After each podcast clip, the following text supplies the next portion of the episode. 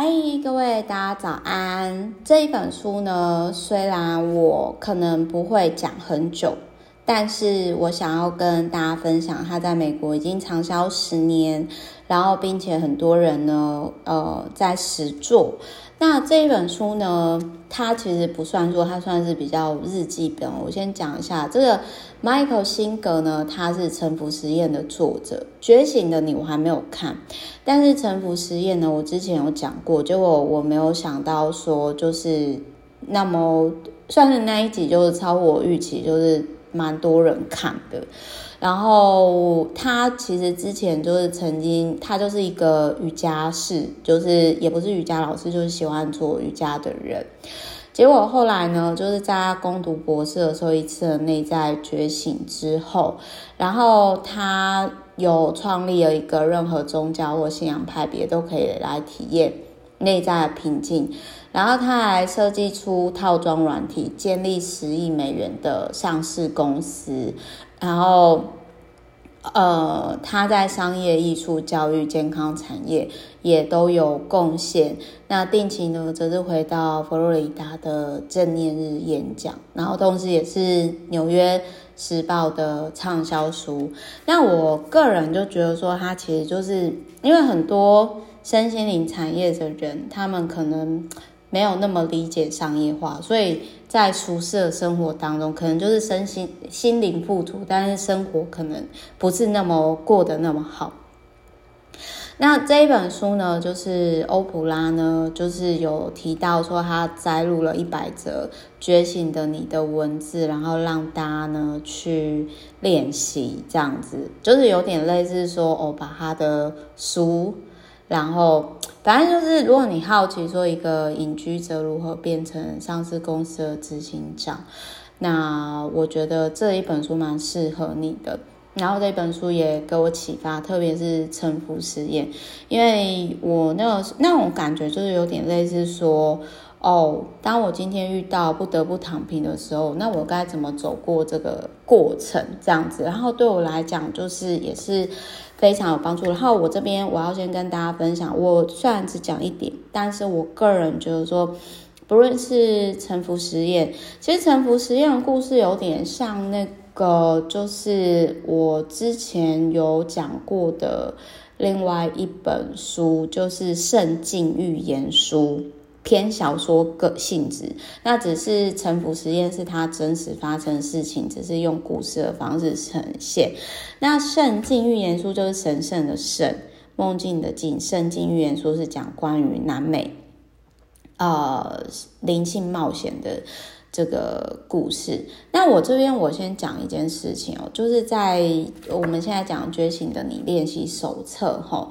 这一本书他有提到一个练习题，我我我觉得这个练习题不错，我我有练习，然后我跟大家分享。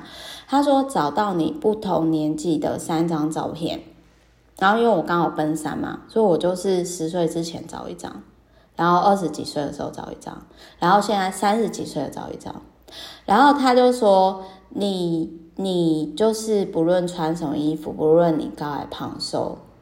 请描述那个一直存在的你。你要老实，你去问自己说：我是谁？我怎么拥有这个身体？然后你了解到你的经验有某种特质，是一种意识，是一种直观感受。那我跟大家分享，我在这个练习。然后，因为我不知道大家是怎么练习，我的练习方式是：十岁我找一张，那一张就是从五岁开始，我就一直在。得奖状无数，然后我一直问自己说，我要怎么在这体制下可以过得好？老师又不管我，然后我又不会被霸凌，然后在体制下我一定程度自由。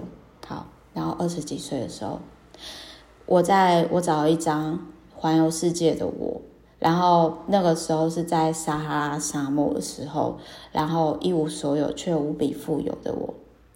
但那个时候，我发现。也许我没有，就是到有些人觉得是财务自由的程度，但是我的身心灵是自由的，我的思想是自由的。